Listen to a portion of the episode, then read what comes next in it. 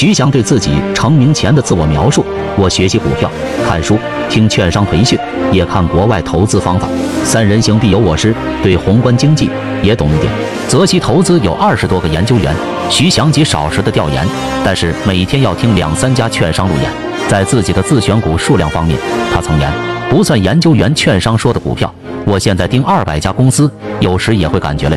泽熙投资成立以来，徐翔花费了很大精力和财力，不惜重金到各大机构挖角，也想出很多方式来培养团队，但最终的结果和他自己的设想总是存在很大的差距。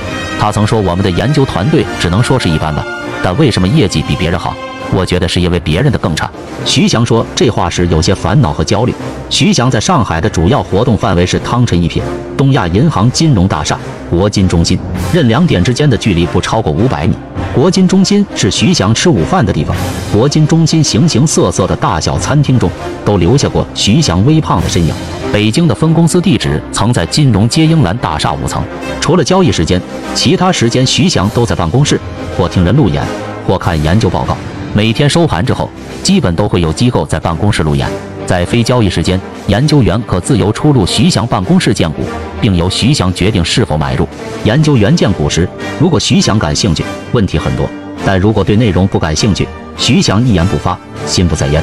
在徐翔看上研究员说的股票后，研究员可申请去上市公司调研。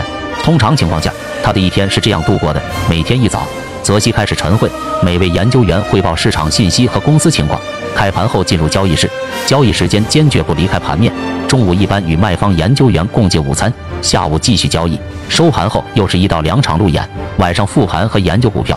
他每天研究股市超过十二小时，几乎没有娱乐和其他爱好。据我所知，这种习惯已经持续了二十多年。